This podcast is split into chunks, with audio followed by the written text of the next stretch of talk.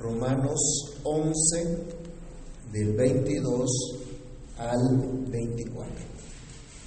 Mira pues la bondad y la severidad de Dios. La severidad ciertamente para con los que cayeron, pero la bondad para contigo si permaneces en esa bondad, pues de otra manera tú también serás cortado. Y aun ellos, si no permanecieren en incredulidad, serán injertados, pues poderoso es Dios para volverlos a injertar.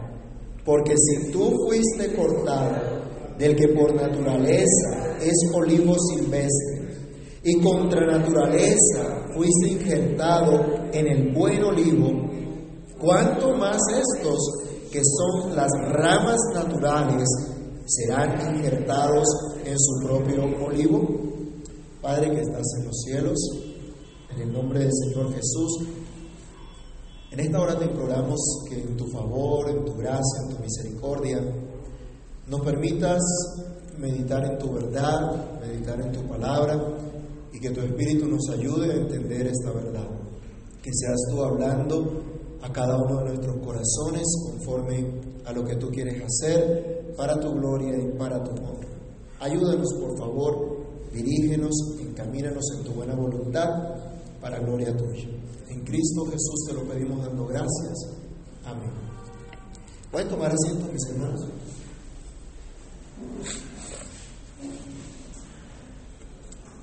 Hablando en especial a los creyentes procedentes de todas las naciones judías, esto es, los gentiles, el apóstol Pablo ha dado un mensaje contundente a los gentiles para que tengan un concepto adecuado acerca de lo que son, acerca de lo que han recibido, y les ha dicho categóricamente, Dios no ha rechazado a su pueblo, aunque muchos de ellos hayan tropezado.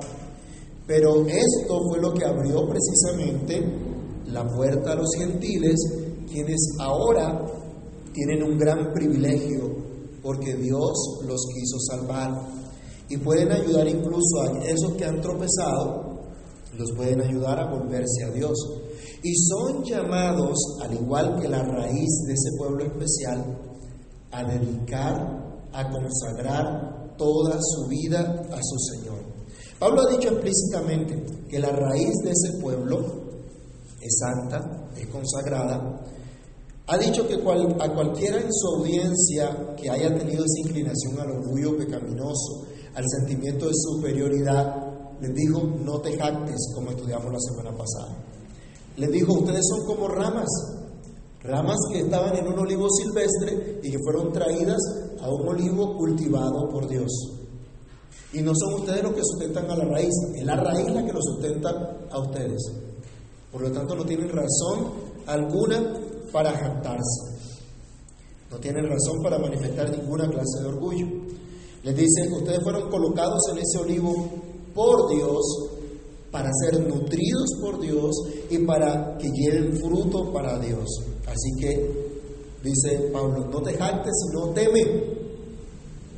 No te jactes sino teme. Considera con atención el carácter y la obra de Dios. Y es lo que a continuación va a desarrollar en los versículos que acabamos de leer. Él les dice, mira la bondad y la severidad de Dios.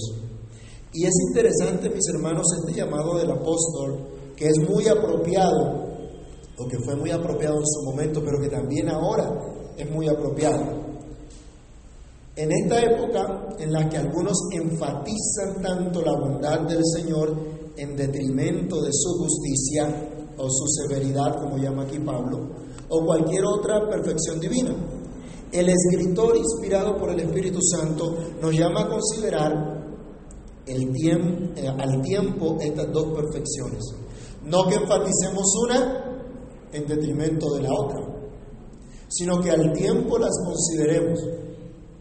Dios es amor, lo ha visto en los carros, ¿cierto?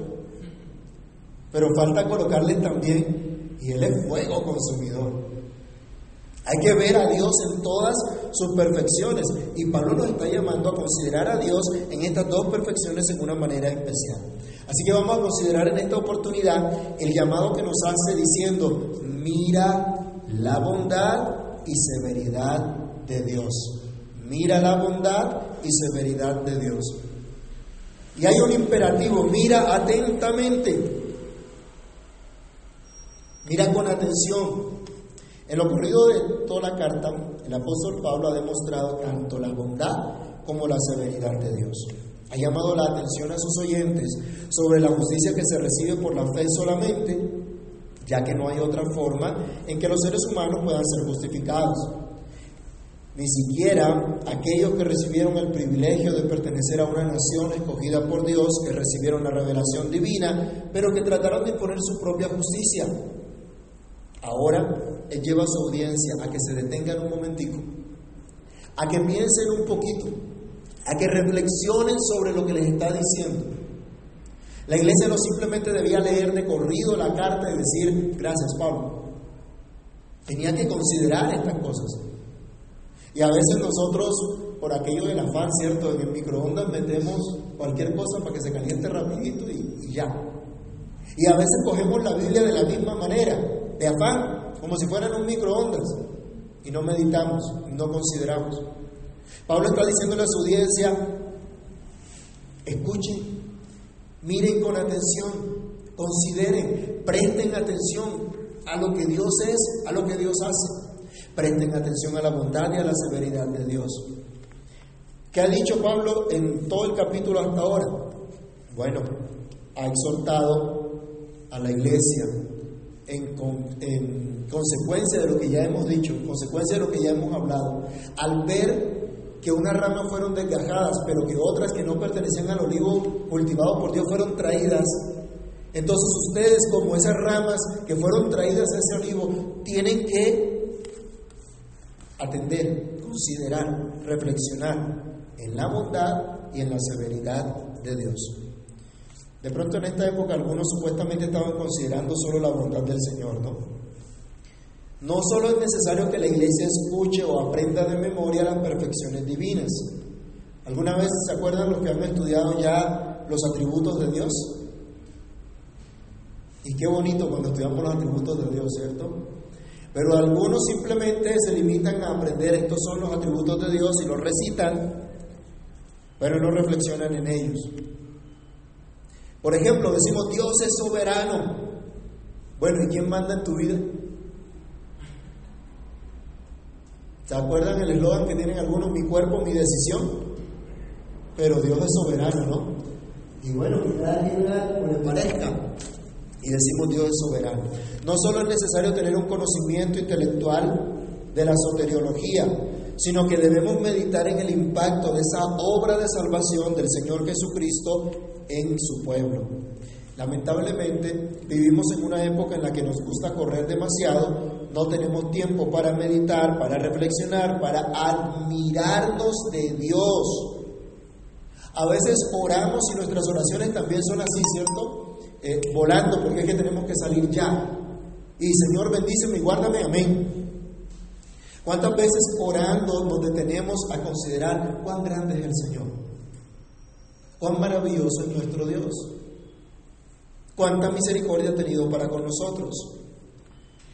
Es necesario considerar el carácter de Dios, las obras de Dios. Por ejemplo, pasado ya el día de Navidad, luego de compartir en familia, ¿Qué tanto se meditó en el hecho el Dios omnipotente se encarnó, se humilló hasta lo sumo para venir a salvarnos? ¿Qué tanto nuestros amigos, nuestros familiares, nuestros compañeros de trabajo han estado agradecidos y le dieron gracias a Dios al menos en el día de ayer por la venida de Cristo? ¿O solo el chinchín? Estrechar las copas, comer un buen asado, una buena comida. Se limitó la festividad la comida, al baile, a los tragos. Realmente ahora son felices porque llegó Navidad. ¿Realmente celebran que Cristo ha nacido en sus corazones? Hay que mirar atentamente a Dios. hay que considerar lo que Él ha querido revelarnos acerca de sí mismo. Y hay que considerar lo que Él ha hecho. Hay que pensar, hay que considerar las implicaciones de su obra, de su revelación. Iglesia de Dios, el que ahora seas pueblo especial del Señor y no los que están endurecidos, demanda de ti que consideres la bondad, pero también la severidad de Dios. Y este es nuestro segundo punto, la severidad de Dios. Hay que considerar el carácter justo de Dios. Les decía hace un tiempo, en los carritos se coloca Dios es amor, pero deberían colocar y también es fuego consumidor. Todo el capítulo 1, el apóstol nos dijo, por ejemplo, porque la ira de Dios se revela desde el cielo contra toda impiedad e injusticia de los hombres que detienen con injusticia la verdad. Pero ¿qué dice en el capítulo 3, versículo 19? Sabemos que todo lo que la ley dice, lo dice a los que están bajo la ley, para que toda boca se cierre y todo el mundo quede bajo el juicio de Dios. El carácter justo y santo de Dios demanda el cumplimiento estricto perfecto de todas las exigencias de su ley, como hemos visto en esta misma carta. No podemos cumplirla nosotros, solamente por medio de la fe en la sangre de Cristo, quien derramó esa sangre precisamente para justificarnos a nosotros. Dios es justicia. No es que Dios tenga justicia, Dios es justicia. Él es el juez de toda la tierra. Dios es rectitud y no puede exigir algo distinto de lo que Él es. Por eso el apóstol Pablo nos lleva a pensar en la severidad de Dios. Él dice, considera la severidad de Dios para con los que cayeron, para con esas ramas naturales o con esos descendientes naturales de Abraham, el padre de la fe, que esas ramas fueron desgajadas. Mire esa severidad de Dios. Dios los desgajó, Dios los cortó, Dios los quitó. Ese pueblo que en un tiempo, eh, que hizo lo mismo que el apóstol Pablo en un tiempo, fueron rebeldes, se convirtieron en enemigos de la fe. Pablo persiguió a la iglesia, ¿se acuerdan? Y no de cualquier formita, y no con, con poca monta. Tenía autoridad para meterlos presos. Y en eso iba cuando Dios lo, lo llamó. Esos enemigos del Evangelio estaban expuestos solamente al juicio divino. Vamos a recordar a alguien que lea Romanos 11, versículos 7 al 10, que ya habíamos estudiado. Romanos 11, 7 al 10.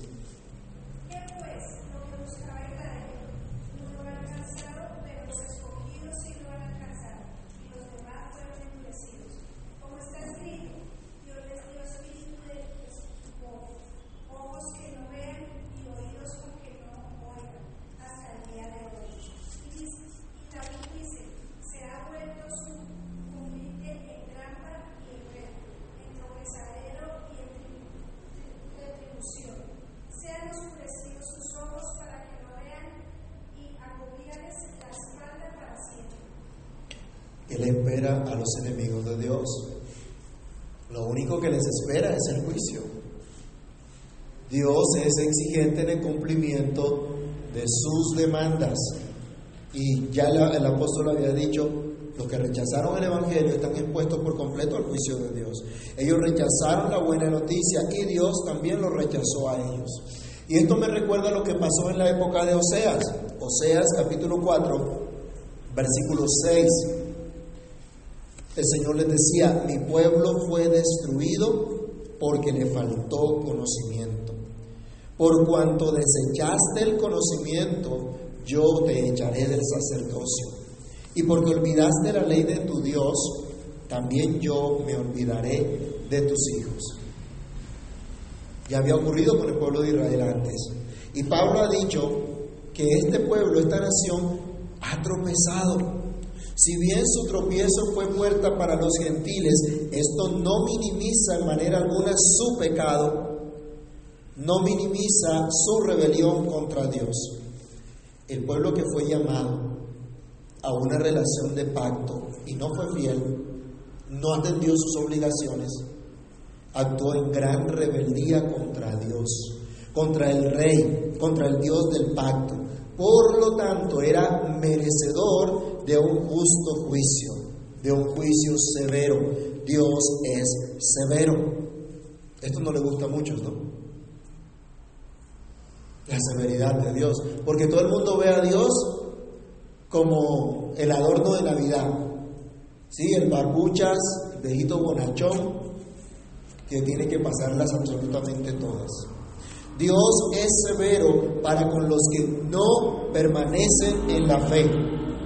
Lo que sucedió con Israel en la antigüedad, pero incluso lo que estaba sucediendo en la época del apóstol Pablo, cuando los judíos eran antagónicos al Evangelio, tiene que ser para nosotros una solemne advertencia, de modo que no caigamos en semejante desobediencia. Vayamos a 1 Corintios capítulo 10, del versículo 1 al 13, y leamos una advertencia que hace el apóstol Pablo a los Corintios y que debemos tener nosotros muy en cuenta. Primera Corintios capítulo 10, del verso 1 al 13. Porque no quiero, hermanos, que ignoréis que nuestros padres todos estuvieron bajo la nube y todos pasaron el mar y todos en Moisés fueron bautizados en la nube y en el mar y todos comieron el mismo alimento espiritual y todos bebieron la misma bebida espiritual porque bebían de la roca espiritual que los seguía y la roca era Cristo. Pero de los más de ellos no se agradó Dios, por lo cual quedaron postrados en el desierto.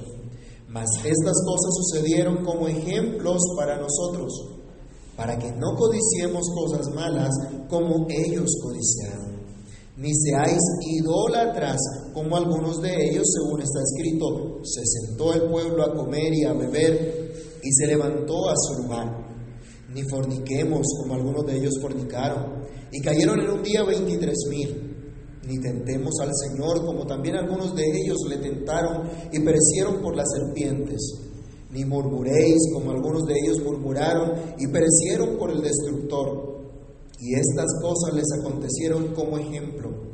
Y están escritas para amonestarnos a nosotros, a quienes han alcanzado los fines de los siglos. Así que el que piensa estar firme, mire que no caiga. No os ha sobrevenido ninguna tentación que no sea humana, pero fiel es Dios, que no os dejará ser tentados más de lo que podáis resistir, sino que dará también juntamente con la tentación la salida para que podáis soportar. Dios es amor, sí, mis amados hermanos, eso es cierto, pero Dios es fuego consumidor, Dios es celoso, con Dios no se juega. Y no se puede jugar a ser cristiano. Para mucha gente el cristianismo no es más que una moda, un club, al club al cual puede acudir usted cuando le plazca, ¿sí? O un centro comercial que puede visitar cuando usted considere. La gracia de Dios no nos conduce a una vida de rebeldía, nos conduce a una vida de sumisión al Señor nuestro Salvador. La vida cristiana no es del día domingo nada más, es de todos los días de nuestra vida. No podemos separar la vida cristiana del trabajo que hacemos a diario de cómo negociamos, cómo trabajamos, cómo son nuestras relaciones laborales, familiares. Incluso, hermanos, aunque a ustedes no les parezca, de cómo votamos. Y no les voy a decir por quién tienen que votar. Pero allí está la vida cristiana también. No la podemos separar. Cómo desarrollamos nuestras, nuestros derechos o ejercitamos nuestros derechos civiles como cristianos, somos cristianos en todo momento, en todo lugar. Así que no se nos olvide la severidad de Dios para con aquellos que abandonan la fe, ya sea por entregarse por completo al pecado o bien sea por establecer sus propias pautas, sus propias normas de justicia que consideran deben ser aceptadas por Dios, así como pasó con los judíos. Dios es severo para con todos los que abandonan la gracia para irse tras el libertinaje o tras el legalismo, habiendo antes sido expuestos a la fe, habiendo antes sido expuestos al Evangelio. Para mucha gente es más fácil pensar en el viejito bonachón que les comentaba, que las pasa todas y que se conforma porque en Navidad o en Semana Santa le cantan, le rezan y pare de contar. Es más fácil eso en lugar de considerar que existe un Dios santo, un Dios que castiga el pecado, que no tolera la maldad y que a su tiempo ejecutará su juicio. A su iglesia entonces el Señor llama a considerar la severidad de Dios para con los que cayeron. Pero dice también nuestro texto, considera la bondad de Dios, ese es nuestro tercer punto, para cada uno de nosotros a cada uno de nosotros es este llamado. Considera la bondad de Dios. Qué maravilloso, hermanos, es considerar lo que enseña la Biblia acerca de la bondad de Dios. Salmo 73, versículo 1. ¿Quién lo quiere leer?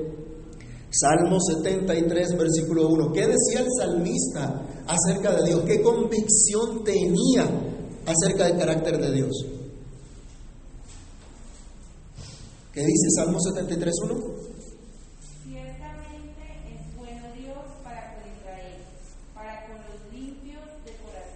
Ciertamente Dios es bueno. Hermanos, Dios es bueno, Él es toda bondad, de Él procede toda bondad, toda dádiva, todo don perfecto, porque Dios es bueno. Y ustedes y yo hoy tenemos esperanza porque Dios es bueno. Porque Dios ha tenido una disposición bondadosa hacia nosotros. Porque Dios es bueno es que nosotros hoy tenemos esperanza. Porque Dios es bueno es que sabemos que somos libres de condenación, pues en su bondad entregó a su Santo Hijo Jesús, quien en la cruz llevó todos nuestros pecados y resucitó para nuestra justificación. Pablo entonces llama la atención a la iglesia a considerar la bondad de Dios para con cada uno de nosotros. Si en algún momento nos vemos tentados a enorgullecernos, a decir, mira, es que yo he hecho tantas cosas para el Señor, es que yo me he portado tan bien, es que yo he sido tan buen cristiano, tan fiel cristiano, se nos advierte, considera la bondad de Dios. ¿Se acuerdan cuando este hombre se acerca al Señor, el joven rico, Señor, maestro bueno, ¿Qué hago para heredar la vida eterna? ¿Cuál fue la respuesta del Señor? ¿Por qué me llaman bueno? Solo hay uno que es bueno y ese es Dios. ¿O es que acaso está reconociendo que yo soy Dios? No, él no reconocía que Jesucristo era Dios. Pero es que él se consideraba a sí mismo que era bueno. Hermanos, no somos buenos. Y si no somos más malos es porque Dios nos ha impedido ser malos. Ha tenido misericordia de nosotros y ahora nos ha dado su Espíritu Santo. Y ahora se refleja la bondad de Dios en su pueblo, en su iglesia. Pero se nos llama, ojo, no se enorgullezcan, consideren la bondad de Dios, consideren la bondad de Dios para contigo. Pablo le habla directamente a aquel que pudiera sentirse enorgullecido. Considera la bondad de Dios para contigo, mira la bondad de Dios para contigo. Dios te ha mostrado una disposición bondadosa, Dios te ha favorecido enormemente. Tú eres una rama cortada del olivo silvestre que fue injertada en el olivo cultivado por Dios. Dios solo se ocupa de cultivar un olivo. ¿Cuántos olivos habla Pablo acá que fueron cultivados por Dios? ¿A cuántos se dedica el Señor? Se dedica a un solo olivo. Esto nos debe llevar a pensar que Dios tiene un solo pueblo, no tiene dos. No existe tal cosa como un plan de Dios para Israel como nación y otro plan para la iglesia. Eso es dispensacionalismo y eso no es bíblico, eso no lo enseña la escritura. La iglesia es el verdadero pueblo de Dios que está conformado por todas las naciones, judíos y no judíos. Si tú crees en Cristo de manera personal, debes considerar que eres una rama colocada en el buen olivo para que tengas vida. Tú que en otro tiempo no eras parte del pueblo, ahora eres parte del pueblo santo. del especial tesoro de Dios. Haces parte del reino de sacerdotes y gente santa.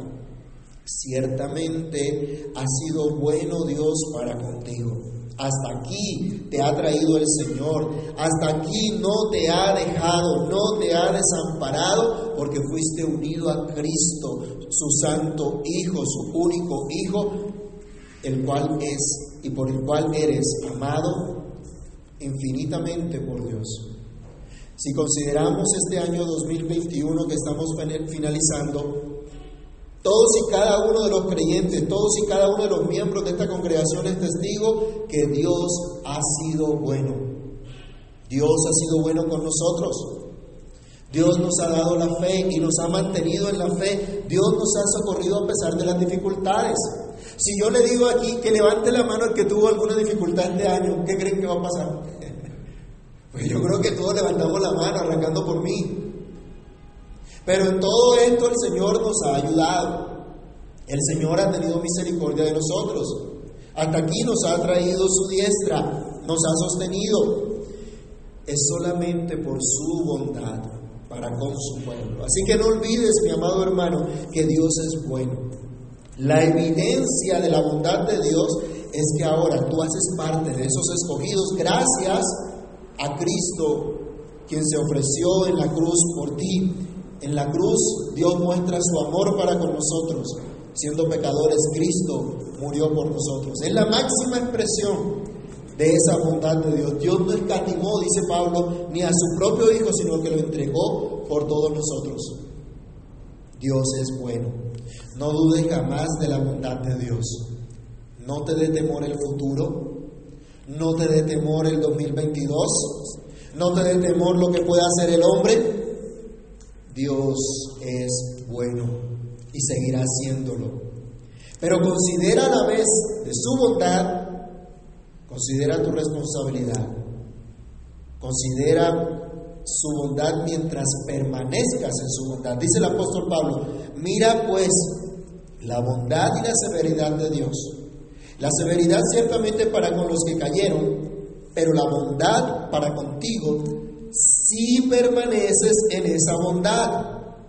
Pues de otra manera tú también serás cortado. Encontramos un condicional acá. Dios ha sido bueno. Y Dios seguirá siendo bueno contigo. Pero para que tú experimentes esa bondad, para que tú disfrutes esa bondad, debes permanecer en esa bondad. Bueno, pero no hay que ir sin condiciones. ¿Cómo entendemos entonces esto acá? ¿De qué se trata eso? Pablo no está discutiendo aquí en dónde termina la responsabilidad humana y dónde arranca la soberanía de Dios o viceversa. Él no establece ni dos líneas paralelas, ni dos líneas eh, continuas. De, de aquí a aquí es labor de Dios y de aquí para acá es labor tuya. El mismo Pablo ha dicho que Dios es quien coloca en nosotros tanto el querer como el hacer por su buena voluntad. Que Dios lo hace todo. Pero quién, y, también nos ha dicho que Dios es el que da la fe. Pero ¿quién es el que ejerce la fe? ¿Dios o usted? ¿Quién ejerce la fe? Nosotros. Dios nos da la fe. ¿Con qué propósito? Con que nosotros ejerzamos esa fe. Nosotros venimos a Cristo. Dios nos trae. Pero también nosotros venimos a Él. A veces cuando hablamos de la soberanía de Dios pensamos que somos unos meros títeres y que no tenemos, mm, o sea, no, participamos absolutamente en nada en esta, en esta labor. Sí, Dios es el que nos salva, Dios fue el que lo hizo todo. Pero Dios es el que cambia nuestro corazón para que le creamos y para que vengamos a Él. Y luego Él bendice también esa, esa fe. Como hemos dicho, la gracia de Dios no nos lleva a la rebeldía, sino a la sumisión al Señor. Por esto vemos que todo aquel que recibe la bondad de Dios debe permanecer en ella. Todo el que recibe la bondad de Dios es responsable de permanecer en ella. Obviamente Dios le da todos los medios para permanecer, le da la fe, le da el dominio propio, le da su Espíritu Santo. Pero esta responsabilidad del creyente es para ejercer una fe sincera para que sea una fe verdadera, real. Así que debemos mirar a Abraham como esa raíz del, del, pueblo de Dios y que ahora somos parte de ese, de ese mismo árbol. ¿Cómo? Por la fe. El capítulo 4 nos decía que Abraham permaneció en la fe y así debemos permanecer también nosotros. El padre de la fe, Abraham, dice, él, él no es el que, el que se va a beneficiar, somos nosotros los que nos beneficiamos, estuvimos estudiando. Pero Abraham tuvo que creerle a Dios, ¿no? Dice que Abraham le creyó a Dios y le fue contado por justicia. Veamos unas citas del mismo Pablo exhortando a andar en esta responsabilidad. Colosenses 1 del 21 al 23. Colosenses capítulo 1 del 21 al 23. Y a vosotros también que erais en otro tiempo extraños y enemigos en vuestra mente, haciendo malas obras, ahora os ha reconciliado en su cuerpo de carne por medio de la muerte, para presentaros santos y sin mancha e irreprensibles delante de Él. Si en verdad permanecéis fundados y firmes en la fe, y sin moveros de la esperanza del Evangelio que habéis oído, el cual se predica en toda la creación que está debajo del cielo, del cual yo, Pablo, fui hecho ministro. ¿Cuál era la condición entonces? Permanecer en la fe. Algunos tristemente no han permanecido en la fe. Y me gusta citar aquí a Hendrickson, él dice, las promesas absolutas, incondicionales, que garantizan la salvación ya sea a los gentiles o a los judíos, no importa cómo viven, existen solamente en la imaginación de la gente, no en la escritura. Aquí escuchábamos el lema del salvo siempre salvo. Bueno, si realmente salvo, efectivamente será salvo. Pero algunos utilizan este lema para decir, no importa cómo tú vivas, si Dios te escogió, eres salvo. Ese no es el llamado de Dios. Ese, a eso no nos llama el Señor. Entonces, hermanos, sí importa cómo vivamos, sí importa si somos obedientes o no al Evangelio. Sí importa que el cristiano muestre por sus obras la fe que ha recibido de Cristo. De modo que si alguien ha experimentado la bondad del Señor, necesariamente se sigue que permanece en esta bondad, que ejerce la fe verdadera, que persevera hasta el fin. De lo contrario, dice Pablo, tú también serás cortado. De lo contrario, va a seguir el mismo destino de los incrédulos. Y Pablo entonces dice, considera la bondad de Dios para con todos los que se arrepienten. Dice en nuestro texto también, hablando de los judíos que estaban endurecidos, y aún ellos, si no permanecieren en incredulidad, serán injertados, pues poderoso es Dios para volverlos a injertar. Porque si tú fuiste cortado del que por naturaleza es olivo silvestre y contra la naturaleza fuiste injertado en el buen olivo, cuánto más estos, que son las ramas naturales, serán injertados en su propio olivo.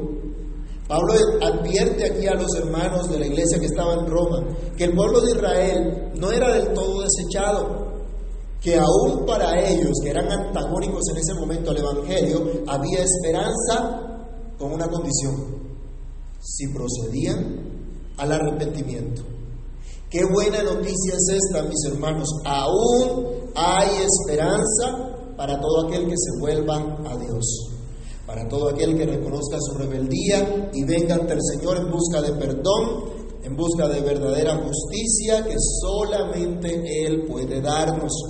Pablo afirma que Dios es poderoso para injertar otra vez esas ramas desgajadas, así como injertó con su poder las, ramas del olivo silvestre, tenía también poder para colocar nuevamente las ramas que había desgajado, pero que ya hacían parte del olivo cultivado por Dios, que ya habían sido traídas a una relación de pacto con Dios.